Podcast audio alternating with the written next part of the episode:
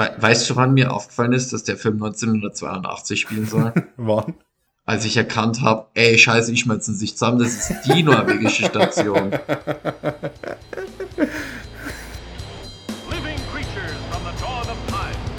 What havoc will they wreak? I know the supernatural is something that isn't supposed to happen, but it does happen. Just open the door. But now's the time to go through that door. Find what lies beyond. Hallo und herzlich willkommen zu Dinos, Dämonen und Doktoren, dem Monster- und Genre-Film-Podcast eures Vertrauens, wo sich Odo und so die Bugs aus Starship Troopers gute Nacht sagen. ich bin der Christian und am anderen Ende des Rohrs Okta Philipp. Hi Philipp. Hallo. Wir sind noch voll im Vollmai-Ding. Unser Themenmonat, bei dem wir über die The Thing-Reihe sprechen. Und wir sind beim finalen Eintrag dieser Reihe äh, ja, angekommen. Wir reden heute über The Thing von 2011, ein Prequel zum John Carpenter Film The Thing von 1982, der praktisch beschreibt, was in der norwegischen Station abgegangen ist, die in den anderen Filmen schon abgebrannt ist. Ja. Und ich glaube, ähm, so im Voraus schon beim Philipp rausgehört zu haben, dass der jetzt nicht ganz so begeistert war von dem Film. Naja, also, äh, das ist jetzt auch wieder eigentlich gemein, das zu sagen, weil äh, ich, ich habe jetzt hier natürlich das Problem, dass ich die Filme in der richtigen Reihenfolge angesehen habe. Also ich habe mir erst dieses Meisterwerk von John Carpenter angesehen. Und äh, ich habe es das letzte Mal schon erwähnt, die musste ich auch zweimal anschauen, weil ich schon ganz toll Angst hatte. Ist ja auch Hab ganz aber- doll gruselig. Ja, ganz toll gruselig. Gott sei Dank machen wir einen Podcast über Monsterfilme. Egal. ähm, auf jeden Fall habe ich dann den, äh, den, die, die zweite Hälfte vom The Thing von John Carpenter und äh, dann noch den ganzen äh, Streifen hier an einem Tag angesehen. Das heißt, da kommt ein sehr direkter Vergleich immer wieder in den Kopf aus unterschiedlichen Gründen. Und ja, Ja, du hast einen gewissen Kontrast zwischen den beiden Filmen. äh, Aber ich glaube, da können wir ja dann noch äh, genauer drüber reden. Genau, das ist so mehr oder weniger so das Format von unserem Podcast, dass wir zuerst ein bisschen so äh, Appetithäppchen vorwerfen und dann hat der Philipp die Handlung abklappert und dann reden wir genauer darüber. Das ist mein Trick. ich weiß nicht, wie gut der funktioniert. Okay. Also, dann lege ich mal los. ja, sag uns mal, was passiert. Wir schreiben das Jahr 1982. Überraschung. Und die amerikanische Paläontologin Kate nimmt ein verlockendes Angebot an, das sie in die Eiswüste der Antarktis führt. Eine norwegische Forschungsstation hat dort eingefroren im ewigen Eis ein Raumschiff gefunden und ein waschechtes Alien. Sie soll helfen, das eingefrorene Ding zu bergen und zu erforschen. Auch wenn ihr Vorgesetzter Dr. Sanders sie behandelt wie den letzten Dreck. So ein Arsch. Ja, das ist echt wahr. Doch kaum hat sie die freundlichen Norweger und ihre amerikanischen Hubschrauberpiloten kennengelernt, bricht das außerirdische Ding aus dem Eisblock heraus und schnappt sich einen der Norweger. Man kann das groteske Vieh mittels getreuen Flammenwerfers zwar zur Strecke bringen, doch eine Untersuchung zeigt, dass es den umgebrachten Kollegen regelrecht assimiliert hat. Es scheint sogar, dass es versucht hat, den Menschen nachzuformen zu ersetzen. Dass eine oder mehrere der Anwesenden potenziell durch die Alien-Doppelgänger ersetzt wurden, kommt Kate erst, als sich der US-Hubschrauber mit einigen Passagieren wieder abends Staub macht. Doch Glück im Unglück, das Ding im Heli hat anscheinend Flugangst und mutiert zu einem Monster, was zum Abschluss des Hubschraubers ein paar Kilometer weiterführt. Und ja, Upsi. Auch am Boden lässt ein Undercover-Alien die Maske fallen, kann aber von den nur Norwegisch sprechenden Hundebesitzer der Station, Lars, verbrannt werden. Kate kombiniert, dass das Ding nur organisches Material nachahmen kann, was bedeutet, dass alle Anwesenden, die sichtbar Zahnkronen aus Metall haben, noch Menschen sein müssen. Der Rest benutzt entweder Zahnseide oder ist ein schrecklich ist ekelerregendes Ungetüm. Als die Überlebenden des Heli-Absturzes zurück in die Basis eintreffen, eskaliert die Situation aufgrund des immensen Misstrauens aller Anwesenden und das Ding hört mit dem Versteckspiel auf und fängt lieber an, die Menschen als zweiköpfiges, groteskes Monster zu jagen. Kate und Sam, einer der amerikanischen Helipiloten, können diese Kreatur zwar verbrennen, aber es scheint, als hätte sich Dr. Sanders zum Raumschiff aufgemacht. Sowas würde ja nur das Ding machen, also düsen ihm Sam und Kate hinterher. Anscheinend hat der zum riesigen Fleischspatzenmonster mutierte Sanders die Untertasse wieder flugtüchtig gemacht, aber Kate kann ihn durch eine gezielt geworfene Granate in die Luft jagen. Sie muss jedoch auch Sam, der inzwischen etwas ans Herz gewachsen ist, mit dem Flammenwerfer verbrennen, da sie ihn ebenfalls als Alien enttarnt. Während Kate nun mit ihrem Schneemobil in eine ungewisse Zukunft fährt, sehen wir nochmal zurück in die norwegische Station, in der zum ersten Morgenlicht der Rettungshelikopter eintrifft.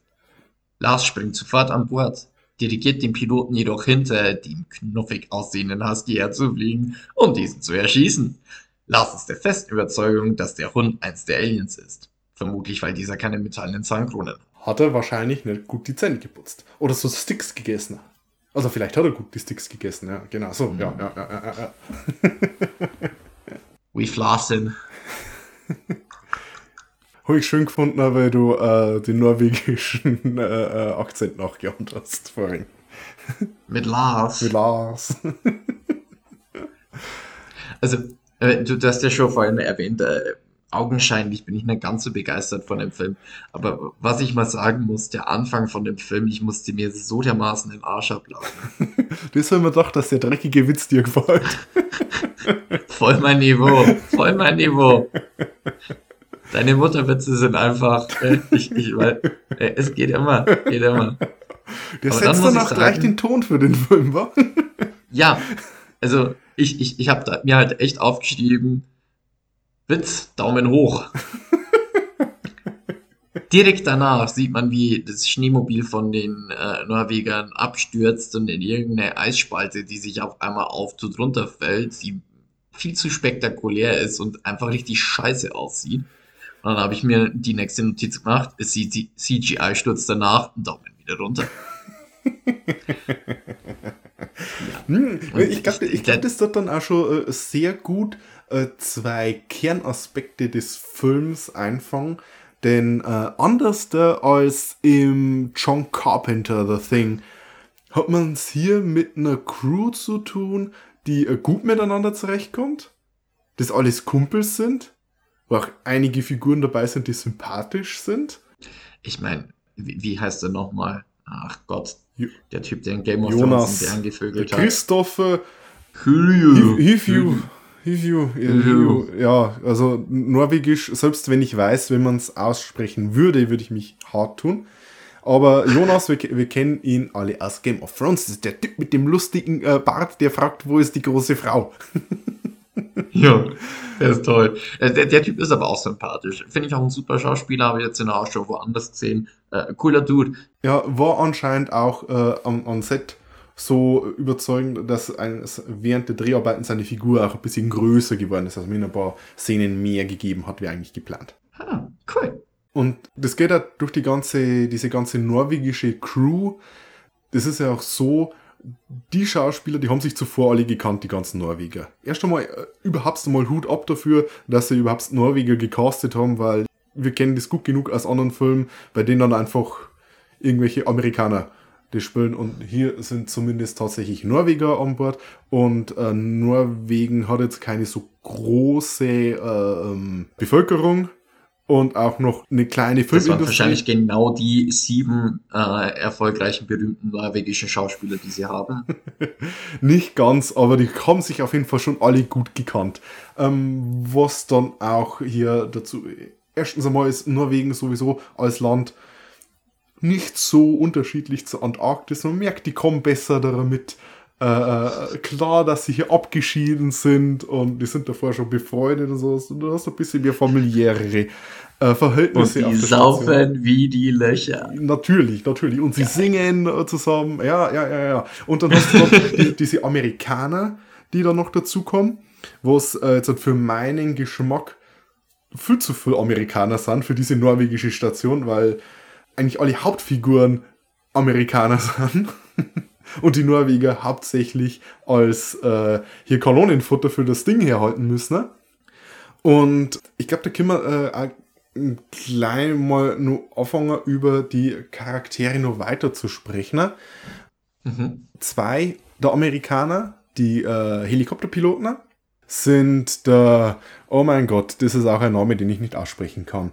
Adewale Akinoye Agbarye. Naja, ja, das sind afrikanische Namen. Das ist ein afrikanischer Name. Und ja, das ist, glaube ich, noch krasser auszusprechen wie das Norwegisch. Der spielt Derek Jameson, den afroamerikanischen Hubschrauberpilot. Und dann hast du Joel Egerton, der äh, eigentlich Australier ist, der Sam Carter spielt, den weißen Hubschrauberpilot. Und wenn man den Film ansieht und meint, dass es ein Remake ist, wie viele Leute meinen, könnte man meinen, dass das hier die Reinkarnationen von McCready und Charles sind. Eben die beiden Überlebenden aus dem letzten Film. Was sie nicht sind, aber sie nehmen so ein bisschen diese Rolle ein, weil es auch Helikopterpiloten und. Äh. Wir haben dann noch als wichtigere Figur hier diesen Ulrich Thompson, der den Dr. Sanders spielt. Der sollte, glaube ich, ein Däne sein. Ähm, oder ist eine ziemlich, äh, ja, eine, eine ziemlich ar arrogante Figur.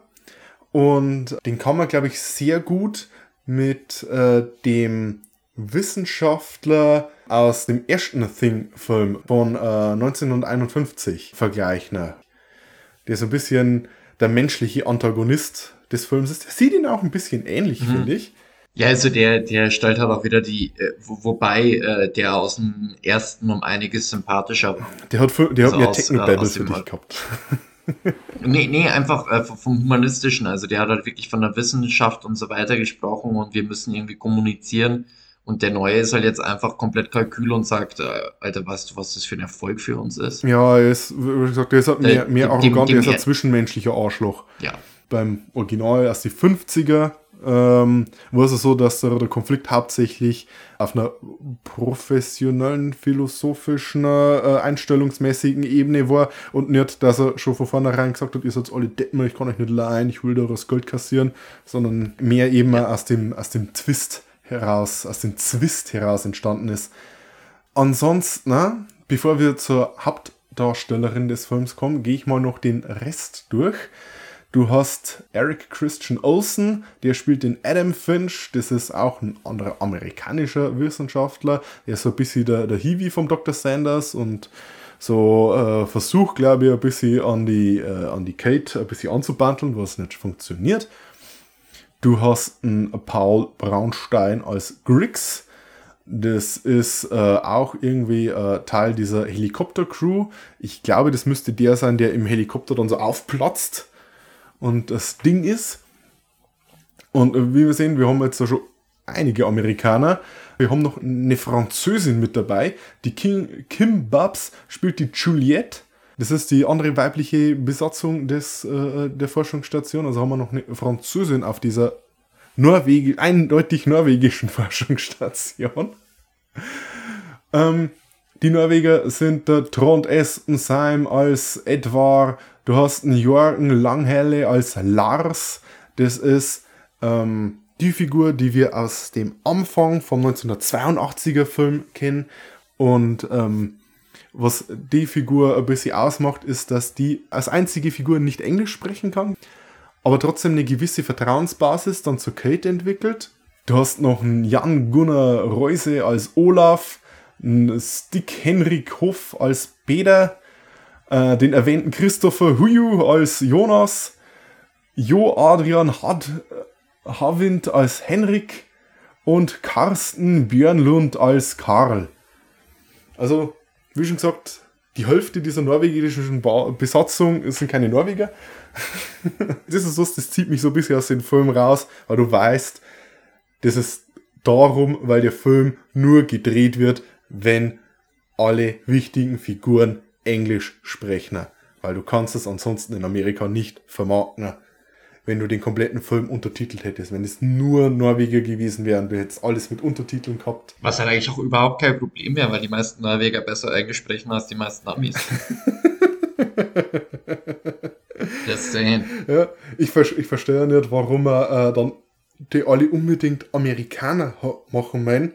Ähm, du hast mit äh, Joel Egerton hast du schon einen australischen Schauspieler da gehabt. Wenn ich das richtig verstehe, viele äh, Antarktisforscher kommen eigentlich aus der südlichen Hemisphäre. Du hast sogar, äh, ich glaube, eine, eine größere ähm, äh, in, Neu in Neuseeland und äh, Australien hast du viele, die dann in der Antarktis was machen.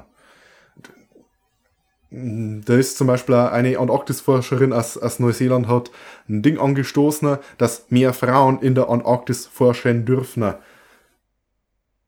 Drei Worte. Mhm. America! Fuck Das ist yeah! ein amerikanisches Studio, das äh, einen Film für ein amerikanisches Publikum drehen dort. Von dem her Ja, aus vermarktungstechnischen Standpunkt nachvollziehbar, rein erzählerisch, grenzwertig. So, äh, als letzte im Bunde haben wir noch äh, die Mary Elizabeth Winstead, die die Kate Lloyd spielt, äh, amerikanische äh, Paläontologin. Und äh, die Ellen Ripley des Films, wenn man Alien gesehen hat. Und äh, das beschreibt dann eigentlich den Charakter sehr gut. Ähm, sie kennt sich aus, sie hat recht. Ähm, das aber auf eine nachvollziehbare Art und Weise. Nicht einfach bloß so, hallo, ich bin Frau super schlau und weiß alles besser und kann alles besser, sondern es ist organisch in der Handlung drin, weil sie ist eben auch dort, um sich mit dem auseinanderzusetzen, ist Wissenschaftlerin und sie macht eben auch dann diese Wandlung durch von, ich bin rein akademisch dort, ne, zu, ich bin die kompetenteste Person, um mich mit dem Problem auseinanderzusetzen, zu, ich habe jetzt den Flammenwerfer und ich löse das Problem mit dem Flammenwerfer. Das ist meine liebste Art, Probleme zu lösen. Es ist meiner Meinung nach die einzig wirklich gute Art, Probleme zu lösen. Offensichtlich. Mit der Kate, also es ist halt jetzt äh, im Gegensatz zum anderen Ding-Film halt wirklich so, dass du mehr eine Person hast, der du nachfolgst. Also wir haben ja schon drüber gesprochen gehabt, beim anderen Streifen war das wirklich mehrere Charaktere gehabt, anhand derer die Geschichte irgendwo ein bisschen erzählt wird. Und hier hast du eine Person, die dann wirklich im Fokus steht und die Geschichte wird erzählt, während man Kate über die Schulter blickt. Und es ist eigentlich relativ selten, dass man mal dann auch vor, vor anderen Charakteren dann wirklich bloß der ihre Sichtweise Mhm. bekommt. Anders da als beim 82er Film habe ich hier keinen Moment das Gefühl gehabt, hey, vielleicht ist die Kate das Ding. Weil du bist Ja, alle, genau. die ganze Zeit bist du immer bei ihr. Und wie schon gesagt, hat der Film auch äh, eine andere Grundstimmung. Es äh, hat seine Vor- und Nachteile, weil ähm, wenn man die Grundstimmung vom anderen mag, äh, fehlt die natürlich hier. Allerdings hätte es vermutlich, wenn es eins zu eins kopiert hätte, auch nicht geschafft, es zu kopieren. Also, wa was ich aber jetzt von der Grundstimmung äh, trotzdem sagen muss, was meiner Meinung nach da einfach nicht ganz so gut rübergebracht wird, wenn du schon die Gelegenheit hast, ein gestaltwandelndes Monster zu haben.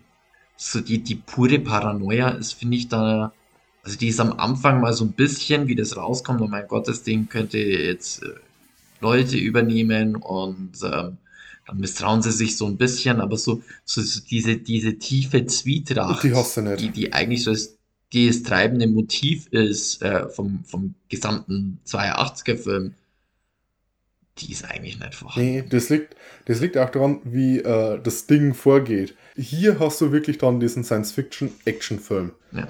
Diese Zwietracht-Momente hast du zwar, aber das Monster geht, das Ding, das geht nicht äh, strategisch vor oder äh, versucht im Verborgenen zu bleiben. Hier hast du wirklich ein Monster, das die Leute jagt. Ja, also hier kann man vielleicht auch wirklich mal was zum Charakter vom Ding sagen. Mhm.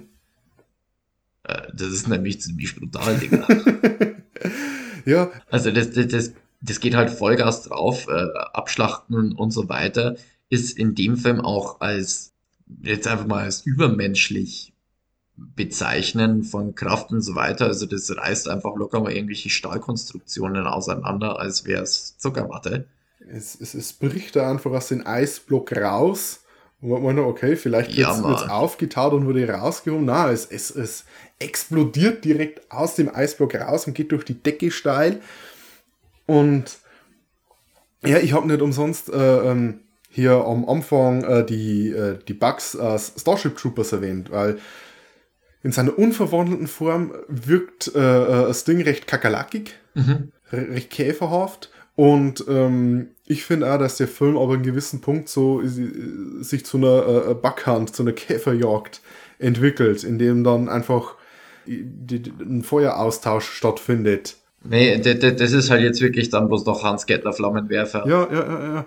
Und ähm, ich sag mal so, kann, es, es kann auch ganz okay sein. Du merkst bei diesem Film, glaube ich, mehr, äh, dies, ich, ich habe schon Al- Alan Ripley erwähnt, du hast, dieser Film orientiert sich mehr an Alien und Aliens, an, die, an der Alien-Reihe. Ist vielleicht nicht die schlechteste Idee, weil man will eben nicht das Ding direkt kopieren, dass man sagt, okay, wir gehen in eine mehr actionorientierte Richtung und vielleicht ist das Publikum anders da wie damals. Prinzipiell schließt sich dadurch durch die Alien-Inspiration wieder der Kreis, weil wenn man drüber nachdenkt, vom 1951er Film, habe ich das in der Folge vergessen zu erwähnen, aber der hat auch sehr viel Einfluss gehabt auf den Film Alien. Wenn du drüber nachdenkst, du hast den Wissenschaftler, der die Crew opfern will, um das für ihn, äh, seiner Ansicht überlegene außerirdische Wesen, den perfekten Organismus retten will. Du hast den Geigerzähler, der sagt, wenn das Ding in der Nähe ist, wo genauso wieder äh, der, der, das Ortungsgerät in Alien ist. Und du hast so viele Parallelen. Und das Ding, also damit meine ich den 1951er Schwarz-Weiß-Film, hat viele Sachen inspiriert und ich glaube, Alien hat sich da auch gut bedient oder äh, hat da die Inspiration auch aufgenommen. Und hier hast du einen Film, der dann wieder ein Prequel zu einem Remake von dem Film ist, der sich dann voll an Alien bedient. Ich bin so verwirrt. Ähm, Die selbstbefruchtende Geschichte von das Ding. ähm, ja, weil wir jetzt auch schon beim Ding selber waren und wie das aussieht.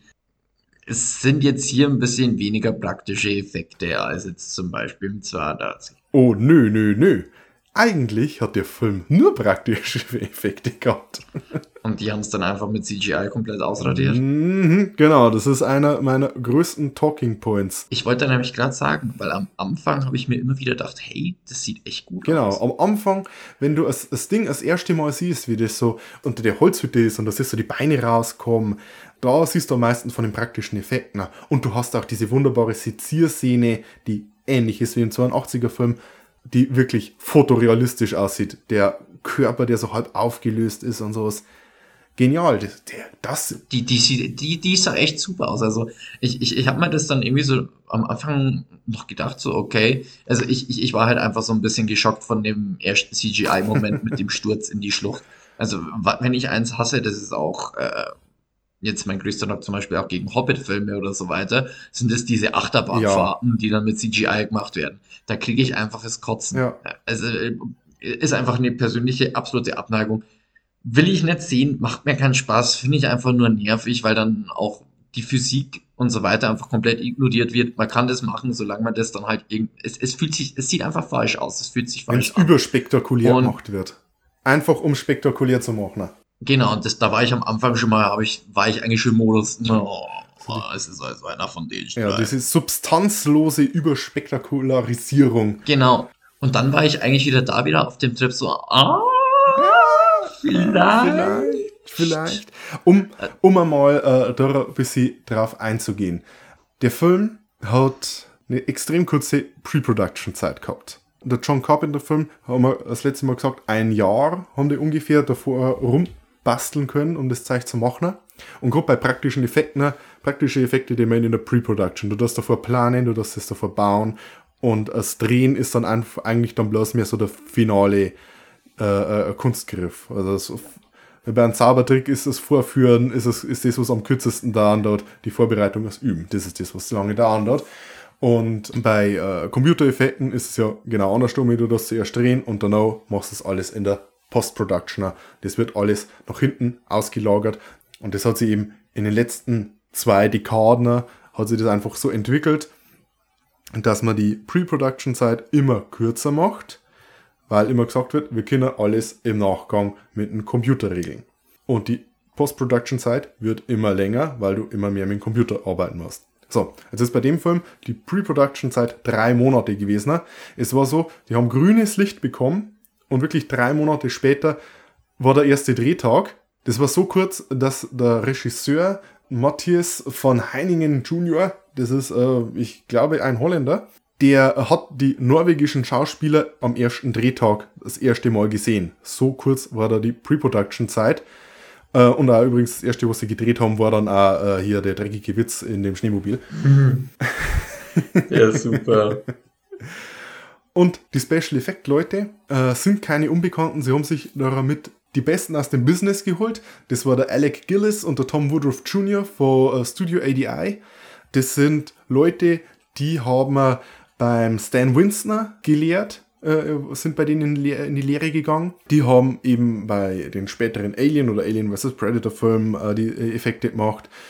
Pumpkinhead zum Beispiel, bei den Stan Winston Regie geführt hatte, hat er die komplette Special Effect Sache eben Alec Gillis und Tom Woodruff Jr. überlassen. Und die haben dann eben auch ihre eigene, äh, äh, ja, das, das Studio ADI gegründet, ihre eigene Effektschmiede. Tom Woodruff Jr. ist auch so ein, so ein großer Typ, der schaut ein bisschen aus wie der, ähm, äh, wie der große Bruder vom äh, äh, Ding bei Olli, äh, Olli lieben Raymond. der große Bruder vom Raymond, so in etwa schaut der. Der ist ein und zwar Film im Alien-Kostüm selber gesteckt. Das ist dieser Typ, der praktisch auch selber Suit-Actor ist, der in den Monstern auch drin steckt. Äh, Kongo und sowas haben die auch gemacht. Also viele Filme mit wirklich guten praktischen Effekten und die haben wirklich verdammt gute Arbeit geleistet. Denn wenn du dir so ein paar Behind-the-Scenes-Sachen, so Making-of-Sachen ansiehst, dann sieht es echt aus. Du hast das Viech mit dem Kopf, das sich an den anderen so ranschmolzt, dass du dann das zweiköpfige Viech hast. Und du hast so einen animatronischen Kopf, der sich an den anderen ranhängt. Und es sieht fotorealistisch aus. Das, was dann am Computer hinzugefügt werden würde, wären dann quasi noch Beine gewesen, ein paar Tentakeln vielleicht. Du hast auch dieses, äh, dieses Juliet-Viech, also diese Frau, die sich dann verwandelt, da hat dann eben noch so der Kopf rausgesehen, der wäre dann in so einem grünen Morph-Suit gewesen. Und an der Schulter war dann der animatronische Kopf, der noch so ein bisschen rumzappelte. Also da wurde schon damit gearbeitet, hey, hier machen wir was mit CGI raus, hier entfernen wir eine Stange oder sowas, die was gehalten hätte. Und dann dafür äh, tun wir noch ein, zwei Klauen und Tentakeln oder vielleicht ein Bein hinzufügen.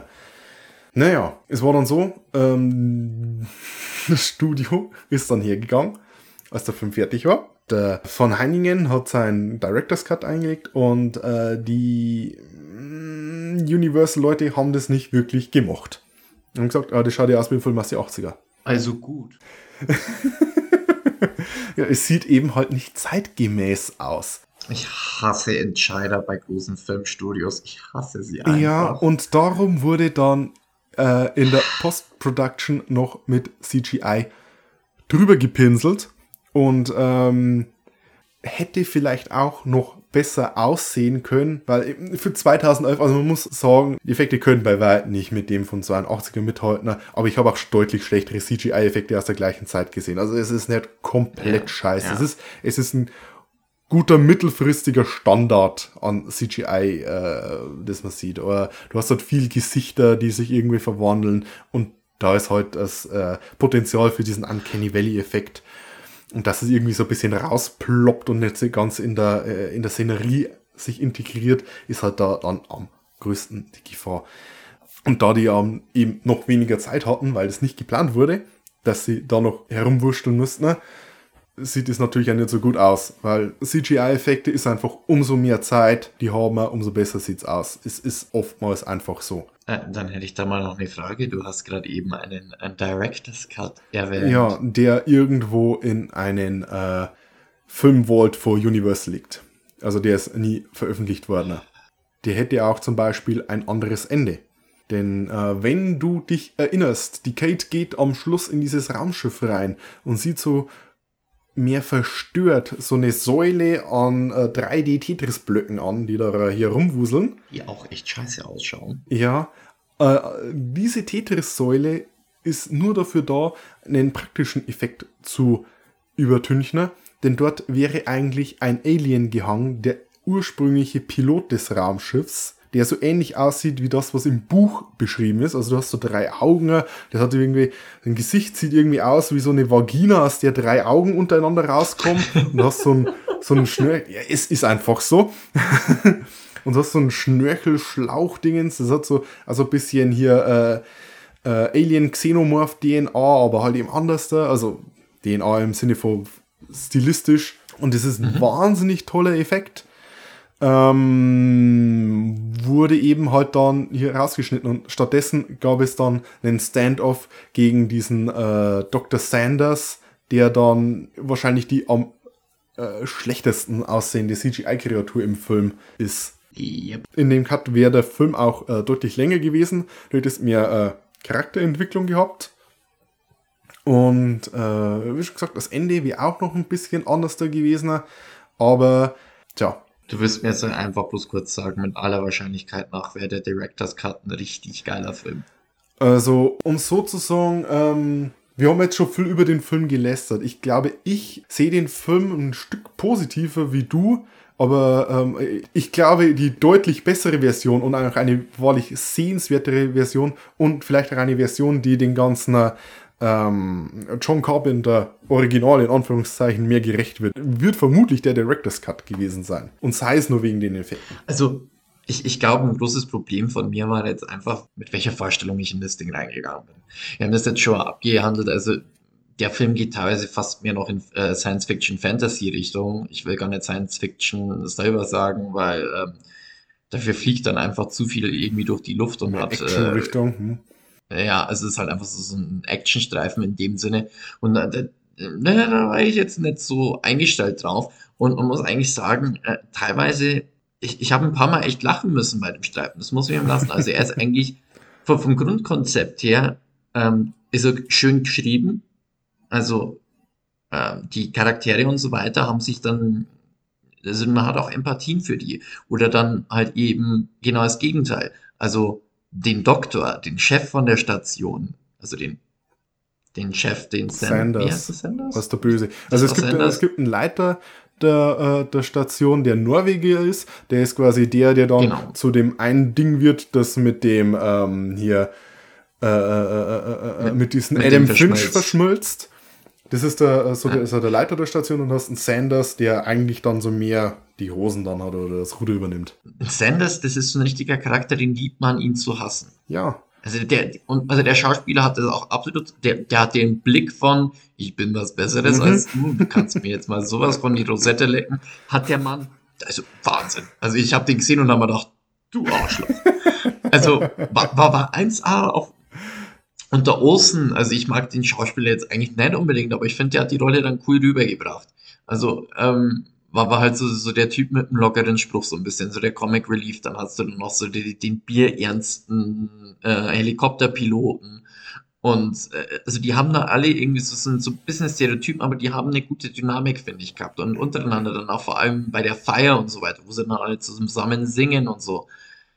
Es waren überall, finde ich, dann trotzdem Ansätze da, wo es gesagt hättest, naja, so, so, kann man doch. Ja, ja und das, das, das mit der Feier, das bringt auch wieder ein bisschen so, dass die Norweger einfach alle gut miteinander können und auch die Crew gut miteinander konnte. Ähm, das war so, dass äh, so, sie hatten kein Lied oder so für diese Szene. Ähm, ich weiß gar nicht, ob sogar überhaupt eingeplant war, dass sie singen. Oder er hatte die Klampfe mit dabei gehabt und dann sagten, ja, okay, singt's was. Was ist denn in Norwegen so 81, 82, was kann der da äh, für Lied äh, Dings an? Dann haben sie halt irgendeinen Popsong, der halt 82 in Norwegen äh, abgegangen ist, haben sie dann gesungen. Und, oder, ja, und, und, und das war nicht geplant und das du halt einfach trotzdem an der Szene, dass sie auch so gut miteinander funktioniert haben, die ganzen Figuren. Also es ist nicht Chemie Ja. da und das kannst du halt einfach auch Und da nicht faken. da hast du auch bei, bei einer Version vom Film, die eben dann mehr Charakterentwicklung gehabt hätte, hättest halt mehr davon gehabt, wodurch dann natürlich äh, der Tod von einer Figur einen größeren Impact hatte, weil der Film baut halt auf ein anderes Fundament auf wie der, äh, wie der 82er. Ähm, Hm. Aber Ich muss auch ganz ehrlich äh, sagen, also äh, bloß, dass ich das jetzt mal ein bisschen von mir wegkriege, dass ich den Film einfach nur total scheiße fand. Ähm, die, die, die Actions, die solange sie auf der Station waren, fand ich von der Dynamik her, wie, wie, wie dann das die, die Katz- und Maus-Jagd ist und so weiter. Da waren zwar wieder ein, zwei CGI-Dinger dabei, wo ich mir gedacht habe, nee. ja, Aber es, es, es war eine schöne Dynamik. Es war zwar jetzt nicht immer unbedingt logisch, aber das muss beim Actionstreifen auch nicht unbedingt. ähm, Und, und was du angesprochen hast, die Verschmelzszene. Also da waren viele Sachen, die dann eigentlich auch wieder vom Konzept her echt cool waren. Und was auch dann schön war, waren dann die ganzen Easter Eggs. Wenn man jetzt äh, so knapp aneinander den 82er Film und den Film angeschaut hat, dann hat man richtig gemerkt, Das- Genau. So ist die Axt an die Wand gekommen. ja, da, das sind die verschmolzenen, das, das, das Komische, was sie dann aus der Asche rausziehen. Ja. Hm. Ja, und, und das ist, also die, die, die Easter Eggs, also man, man finde ich, hat da sch- schon stark gemerkt, dass, ähm, und jetzt ergibt es halt auch immer mehr Sinn, dass die Macher einfach ein riesen Fan einfach vom Grundmaterial waren und dem eigentlich irgendwie bloß so ein Tribut zollen wollten dann auch und dann halt irgendwas Eigenes draus schaffen. Äh, ja, wenn halt ein Studio dazwischen kommt und das dann auch irgendwie. Ja, also Naja. sie, haben sich, sie haben sich bemüht, ähm, da, das ist öfters mal betont worden, sie haben sich bemüht, ein bisschen was anders zu machen. Muss ich ihnen dann aber auch sagen, dafür, dass sie sich bemüht haben, was anderes zu machen als das 82er Original, ist, ist wa- dann war's trotzdem ziemlich genau der Film. ähnlich. Ja, also es sind teilweise Du- Szenen du hast- eins zu eins nachgedingst. Und, du hast trotzdem genauso, du hast einen Forscher, Mhm. der Chef ist, du hast einen Piloten. Ja, du hast so einen, wie schon gesagt, du hast den, der, der, Äh, der, äh, Joel. Egerton und der, ähm, Adivale, der, der, das sind halt eben der, der Charles und der McGreedy. Und wenn ich in den Film reingehe und einfach das nicht weiß, dass es ein- Prequel ist und hat den anderen bloß so in einer, in einer düsteren Vorahnung und die heißt genau so und ich gehe vielleicht mit den Erwartungen rein, dass das ein Remake ist, dann merke ich das gar nicht, dass das ein Prequel ist. Also, äh, das Nee. ist dann, Und äh, weil weil du das jetzt sagst, äh, gar nicht merken, ich habe äh, ewig lang gebraucht. Ich, ich habe den Film angeschaut, ich wusste auch nicht, dass es ein Prequel sein soll. ah.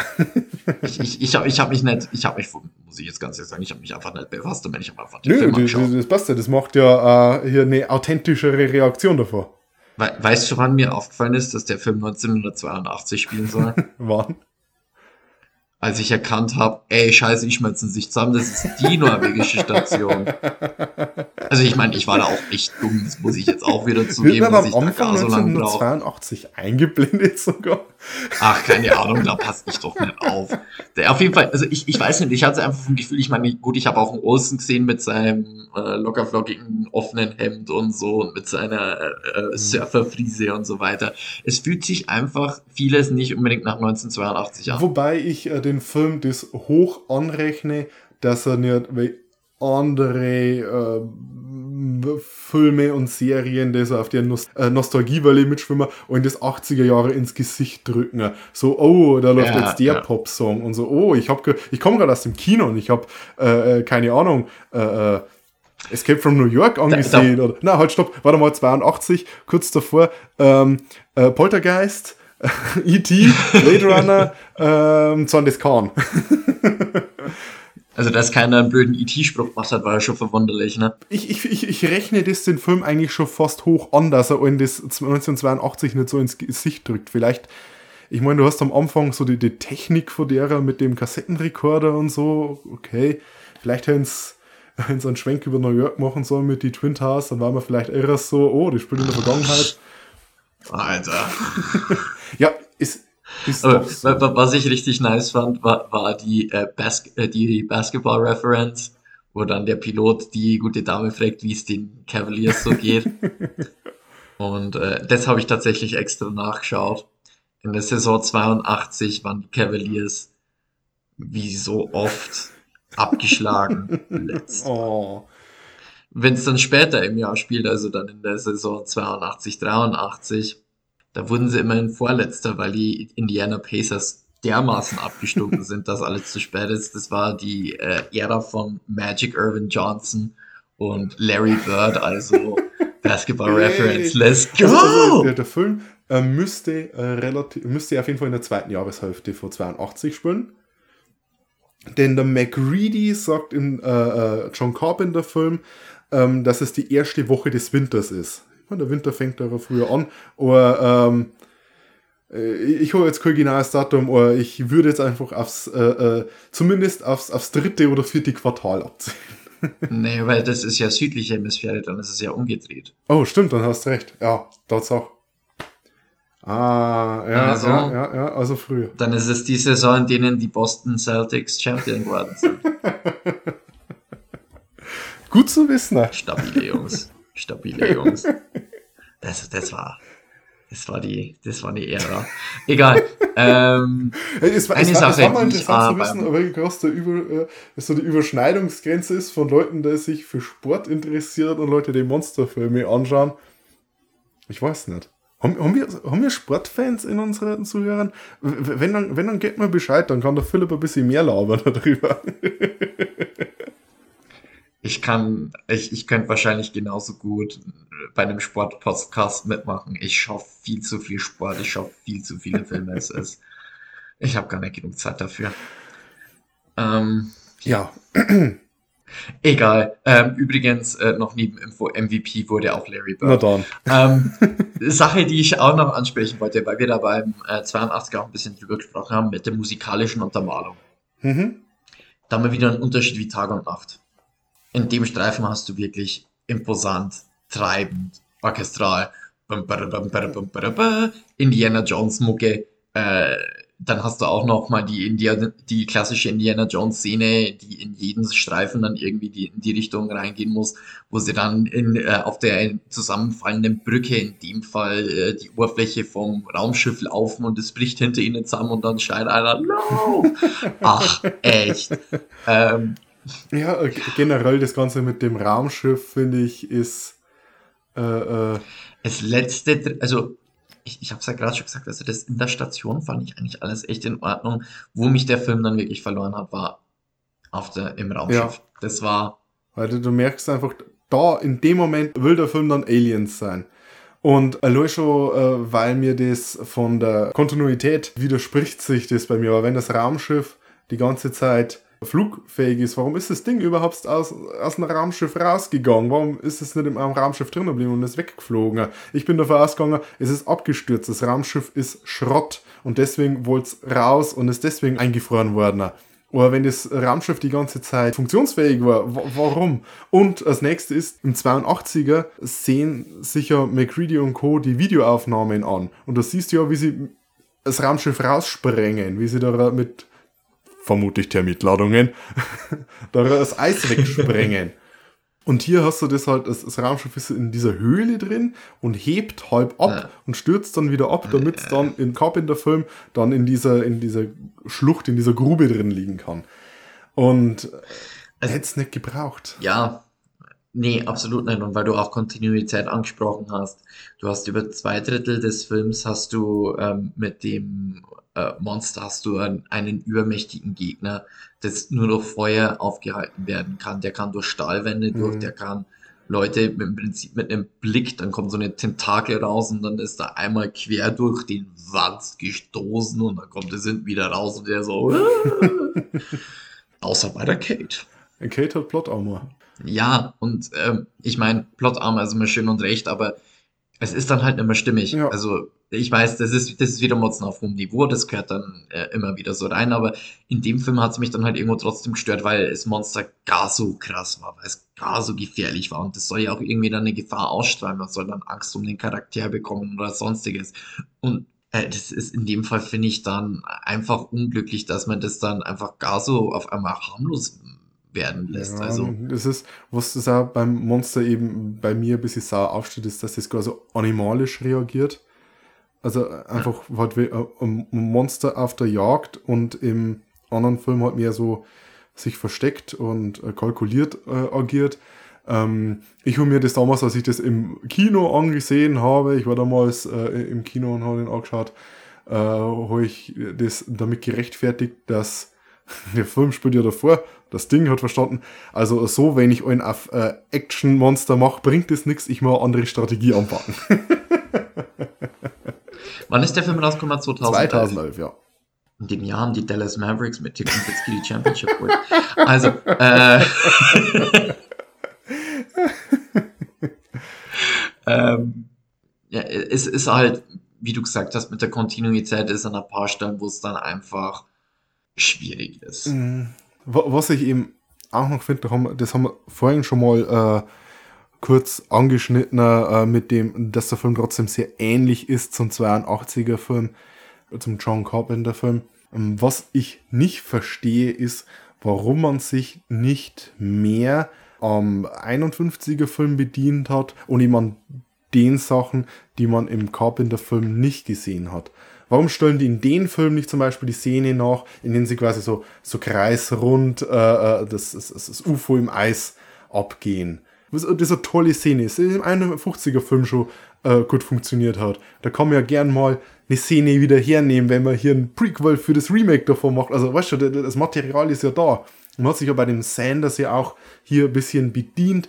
Äh, ich finde, da hätte man sich mehr he hernehmen können. Man hätte vielleicht zum Beispiel die Sache mit dem äh, Strom hätte man vielleicht hier wieder benutzen können. Ja. Das ist im, im Buch ist es vorgekommen, da wird das Ding ein, zwei Mal mit Starkstrom getötet und im Finale vom 51er Film töten sie das Ding mit Starkstrom. Im 82er kommt das überhaupt nicht vor. Und im Audiokommentar redet, äh, redet der Regisseur viel darüber, so, ja, sie müssen, sie mussten ein bisschen Abwechslung reinbringen, dass sie nicht einfach immer bloß den Flammenwerfer benutzen. Wenn dann der eine mal mit der Pistole erschossen wird, das bringt dann ein bisschen Dynamik rein und so.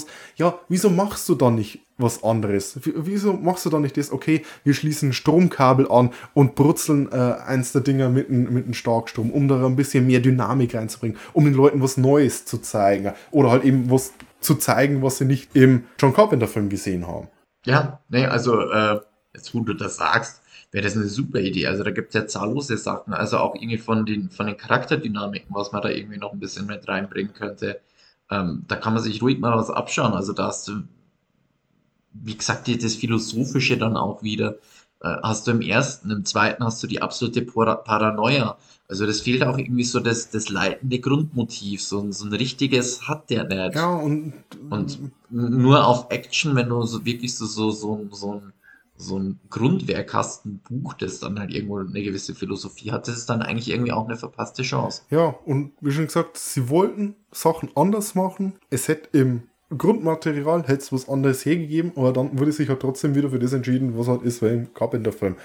Was sie allerdings äh, anders da gemacht haben, und das haben wir auch schon mal kurz angesprochen, was ich sehr clever gefunden habe, war die ganze Sache mit dem Zahnkronen. Mhm. Dass sie einen anderen Test gemacht haben, dass sie einen Test gemacht haben, der auch logisch ist, der eben auch äh, hier die Dynamik von dem Viech, vom Ding äh, äh, nachvollziehbar ist und äh, richtig hinhaut. Also ich, ich glaube, das, das ist so mit der Moment, der mich bei, bei, dem, bei dem Film am meisten gecatcht hat. Das ist ein bisschen Top-Moment, Talking gerade ein bisschen, aber in der Szene wie weiß er, dass er eben mehr ist wie einfach bloß ein, ein, eine blanke Nacherzählung, sondern dass man sich auch Gedanken darüber gemacht hat, wenn man was hier machen kann.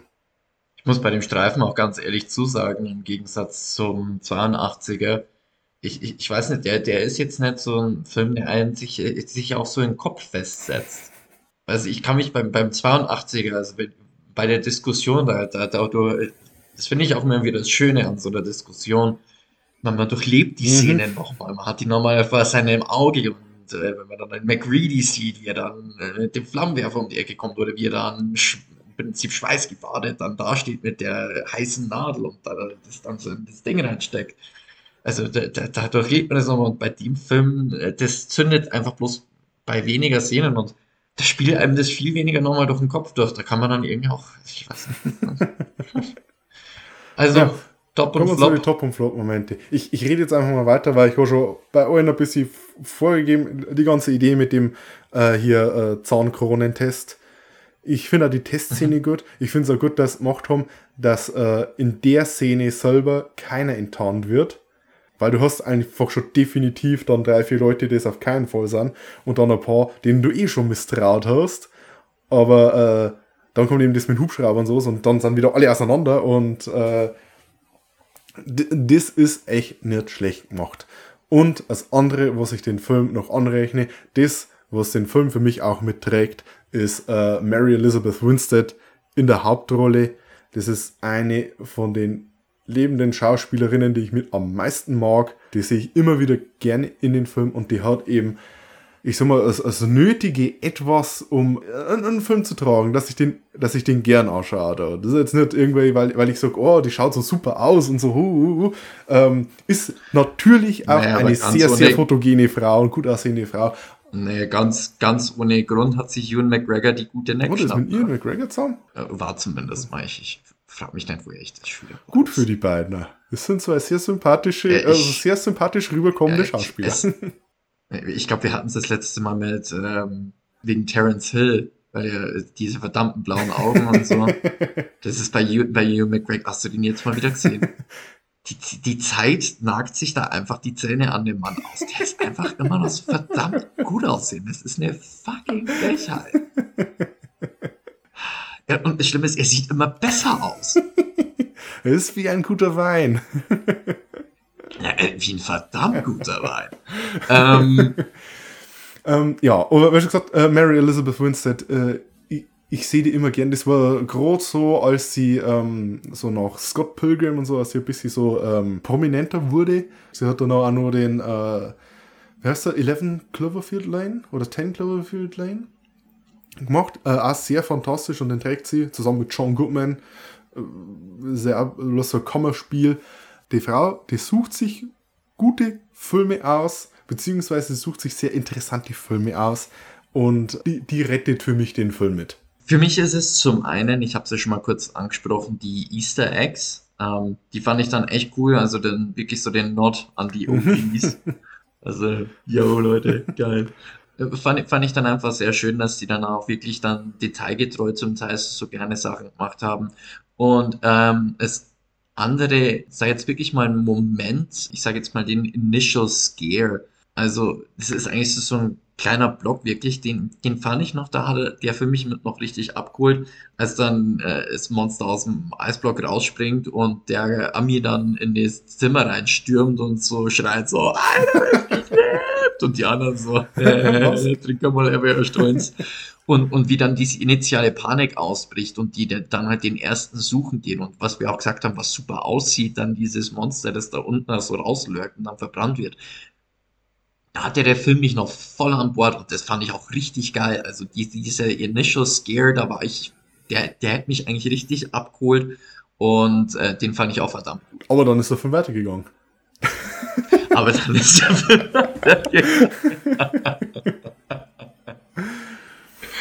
Ja, Ja. Wo, wo, Ja. wo, dann Ja. wahrscheinlich ja die ein oder anderen Flop-Momente äh, vorgekommen sind später im Film. Ja, ja. Ich mach mal meine. Mhm. Generell, wir haben schon gesagt, das Ganze, weil mit den äh, Effekten umgegangen wurde und mit dem neuen Schnittfassung und alles. Äh, ich glaube, das versteht sich von selbst, dass das scheiße ist und dass ich den Original-Cut vom Film gern sehen würde. Und überhaupt das ganze, die, die ganze Vorgehensweise ist echt schrecklich. Ich glaube, der Alec Gillis und der Tom Rudolph Jr., die sind sogar noch am roten Teppich gestanden und haben darüber geredet, was für gute Arbeit sie geleistet haben und haben dann erst in der Premiere selber gesehen, was dann mit dem Film angestellt worden ist. Aber zum Film selbst ist für mich einer der Flop-Momente oder äh, was das so ein bisschen am meisten das, meine Frustration mit dem Film zeigt, ist äh, im Raumschiff. Läuft die Kate von diesem Sanders-Ding davon und geht in so einen Lüftungsschacht rein und ist hinterm äh, Lüftungsschacht und äh, verschanzt sich da oder versteckt sich heute. Äh, Sanders Ding weiß genau, wo die Kate ist. Und äh, Sanders Ding passt nicht in den Lüftungsschacht rein und kann deswegen Kate nicht angreifen. Was das dämlichste ist, weil es, das Ding ist ein Gestaltwandler. Dann wir einfach so das kleine rein was. Oder wir haben davor schon gesehen, wie es die Arme äh, äh, verliert und das dann zu einzelnen Krabbenviechern werden. Warum passiert sowas nicht? Nein, sie Kate, die hockt einfach drin.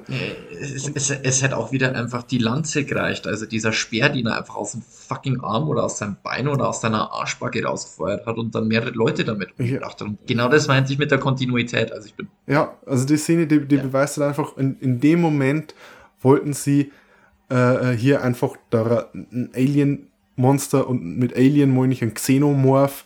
Sie wollten ein bisschen vielleicht die Szene aus äh, Aliens, als die Alien-Königin rumläuft, nachahmen. Und das, das ist einfach ein anderer Film. Das hat seine, seine Vorteile, wenn man das hier mit einfließen lässt. Ich habe schon gesagt, da schließt sich dann der Kreis. Aber es muss halt auch in der äh, Logik des eigenen Films funktionieren.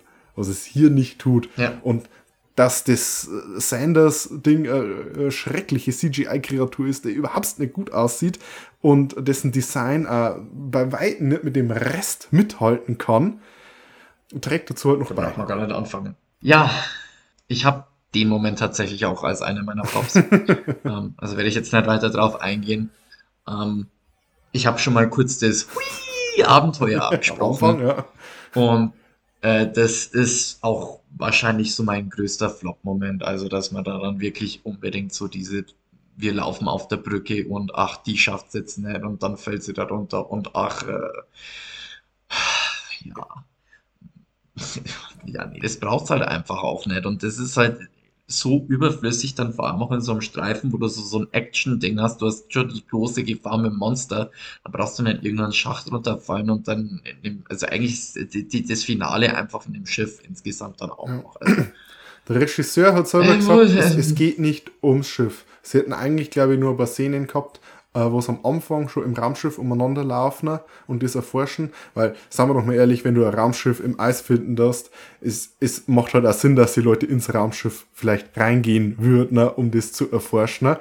Aber äh, um das geht's halt in dem Film nicht. Und dann mache ich halt lieber so, dass man vielleicht in das Raumschiff reingeht und es ist nichts drin oder man kommt gar nicht rein. Man sieht so im 280er, dass die Luke offen ist oder was schon. Man, man kann sich oder irgendwas ausdenken. Oder es geht nicht ums Raumschiff in den Film. Es geht um das Ding. so, dann kommen wir zum Fazit. Zum Fazit. Philipp, fang du an. Ich glaube, das letzte Mal habe ich angefangen. Ich gebe dem Film einen Daumen hoch und einen Daumen runter. Tatsächlich. Mittelwertung. Im Moment direkt nach dem Film hätte ich dem wahrscheinlich einfach einen Daumen runter gegeben. Für zwei Daumen runter ist er trotzdem noch einfach ein zu solider Film. Du hast sympathische Charaktere. Vor allem die Norweger, muss ich jetzt ganz ehrlich sagen. Ähm, die am Anfang, vor allem, der, der Anfang hat mir wie gesagt aufgefallen. Das letzte Drittel macht es halt dann einfach kaputt, aber man muss auch zugeben, das letzte Drittel ist normalerweise das Schwierigste an einem guten Film Ja. zu machen. Egal. Aber der Film macht trotzdem nicht so viel richtig, dass ich ihn für gut halten würde. Es, es sind genug Fehler dabei, sonstiges. Über die haben wir ja jetzt auch lang und breit schon gesprochen. Man kann den Film mal anschauen. Ich denke, das ist eher so, so ein Film, den man jetzt nicht alleine anschaut oder so. Das, da kann man sich dann vielleicht mal mit einer kleinen Truppe hinsetzen und dann vielleicht auch mal so ein bisschen über irgendwas lustig machen oder so, wenn man jetzt ein Fan des Genres ist. Eine Anschauempfehlung würde ich jetzt nicht unbedingt aussprechen. Ähm, kann man mal anschauen, wenn man sonst gerade nichts Besseres zu tun hat und sich einen seichten Film geben will. Ja, muss ich da im Großen und Ganzen zustimmen. Ich glaube, ich bin trotzdem ein bisschen. Äh, äh, ich habe irgendwie einen Softspot für den. Das gebe ich ganz ehrlich zu. Ich mag den irgendwie. Obwohl er in vielen Stellen ziemlich kacke ist. also, so mein, persönliches Gefühl ist, äh, normalerweise bei so einem Prequel äh, hocke ich dort und ärgere mich über viele Sachen, die dann einfach keinen Sinn ergeben. Wir haben über das mit dem Raumschiff geredet oder sowas. Oder die halt das Original äh, entmystifizieren. Weißt schon, Prometheus zum Beispiel oder so, äh, solche Prequels. D- das regt mich auf. Und hier ist es so, dass der Film kaum was Neues erzählen kann und so. Oh, ja, ich, ich verstehe es vollkommen. Ich verstehe jede Kritik an den Film. Aber aus irgendeinem Grund, und ich kann es nicht genau benennen, aus irgendeinem Grund mag ich den Film und sehe den an jetzt so direkt so als direktes Prequel. Also ich, ich sehe es weniger so wie die Star Wars Prequels, sondern vielleicht mehr so wie die Star Wars Romane oder Comics. So Splinter of the Mind's Eye und so die Sachen, so das Expanded Universe Zeich. Oh Gott, es war, gab so gute Star Wars Romane. Die Legende von Darth Bane.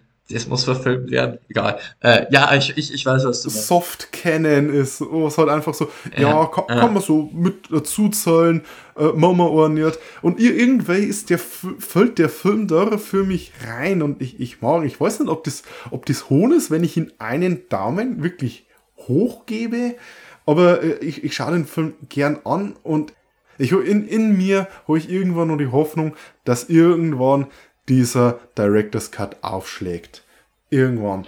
Und da wäre ich, wäre ich ganz ehrlich jetzt, äh, nachdem man mal so drüber gesprochen hat, Ich hoffe das ehrlich gesagt auch, weil ähm, von den Potenzialen her, ist, der Film hatte Momente, die, die Grundstruktur fand ich ja gut, also wie, wie das alles aufgebaut wäre. Also da, man merkt irgendwie, da war eine gute Idee da. Also Und was halt auch für mich den Film ausgemacht ja, The Thing ist kein Franchise mit mega vielen Filmen, weil er ursprünglich gefloppt ist. Du hast dann nicht ewig viele Filme, die The Thing nachahmen, weil er ursprünglich gefloppt ist. Deswegen ist halt eben dieses, dieses Prequel auch eins der wenigen Filme, die so in diese, in diese Kerbe reinhauen. Ich meine, es gibt inzwischen kommen ein paar Filme nach, jetzt halt, wo der Carpenter-Film halt so als legendär gilt und halt gewertschätzt wird, gibt es jetzt Filmemacher, die da aufspringen. Du hast die äh, Alec Gillis und Tom Woodruff Jr. von Studio ADI, die haben damals, als der Film rausging, haben die eine Social-Media-Kampagne gestartet, haben ihnen gezeigt, was ist da alles falsch gelaufen und haben dann Kickstarter gemacht, um den eigenen Film zu produzieren. Der hat aber dann auch nur ein winziges Budget gehabt, aber das war auch ein Film, der von The Thing inspiriert war. Ich glaube, der hat keine Ahnung, 500.000 oder so haben die gehabt, also wirklich ein Mikrobudget. Du hast Blutgletscher, ein österreichischer Film, sehr arg von The Thing inspiriert, auch mit praktischen Effekten. Grandioser Film. Aber dann wird's halt einfach schon weniger. Also, und, und ich liebe ja dieses Monster-Design, dieses Zusammenschmelzen von verschiedenen Dingen. Naja, als, als, als, als Formwandler hätten wir höchstens noch, war, war das The Arrival mit Charlie Sheen? Ja, das ist nicht das. das, das da geht eher sowas wie äh, die, äh, der Nicolas Cage, äh, The Color Out of Space, geht da eher so in die Richtung. Alles potenzielle Filme für den Podcast. ja, aber, aber wie schon gesagt, vielleicht weil ich, äh, was diese Art von Horror und diese Art von Body Horror und sowas angeht, vielleicht weil ich ja daraus so ausgehungert bin, vielleicht hebe ich deswegen den auf ein höheres Podest, weil ich einfach sowas in die Richtung gern sehe. Aber wie gesagt, von, mir kriegt er einen Daumen. Schmeißt endlich den scheiß Director's Cut raus, äh, damit ich mich nicht mehr dafür schämen muss. Goodie. Dann können wir uns wahrscheinlich mal wieder bedanken fürs Zuhören, Ja. fürs Treubleiben, fürs Treusein. Fürs äh, Bewerten ne, auf den Podcast-Plattform eurer Wahl. Auch natürlich äh, danke an die Band Silent Youth, die uns ein Beat für die Show gibt. Und wenn ihr nichts verpassen wollt, ich sage es immer wieder gerne, folgt uns auf Twitter unter ddd-cast. Dort sind wir zu finden. Da reden wir drüber, was wir gerade aktuell machen. Dann ein bisschen Background-Info, posten, ein bisschen Fanart und solche Sachen. Und äh, da reden wir dann auch öfters drüber, was wir als nächstes machen. Und als nächstes ähm, gehen wir wieder von einem Thema, das ich mag, zu einem anderen Thema, das ich mag. Äh, im, Juni reden wir über Dinosaurierfilme. Wir machen Jurassic June, um ein bisschen hier ähm, Internet-Synergy vom äh, aktuellen Jurassic Park-Film abzuleiten ne? und vom äh, Prehistoric Planet, der äh, hier Apple Plus Doku, die sehr, sehr geil aussieht und zum Aufnahmezeitpunkt noch nicht heraus ist, auf die ich mich sehr freue. Der Algorithmus muss. Ja, äh, muss den Algorithmus füttern. Nee, wir machen Dino-Filme und wir sehen uns das nächste Mal an. Die Reise in die Urzeit, Journey to the Beginning of Time, ein tschechischer Film. Im Original hieß er, Achtung, vermutlich ziemlich falsch ausgesprochen, Chester do Broveco, was also für heißt für die Reise in die Urzeit, von 1955 und da haben wir wieder ein paar Gäste, mit denen ich schon so ein, zwei Mal über Dinosaurier gesprochen habe in anderen Sendungen. Wer äh, uns folgt und ein bisschen aktiv ist, der wird vermutlich wissen, wer. Und da freue ich mich sehr darauf, dass wir den Film angucken. Ja? und Ich freue mich auch schon. dann sage ich Servus, Und auf Wiederhören. habe die Ehre.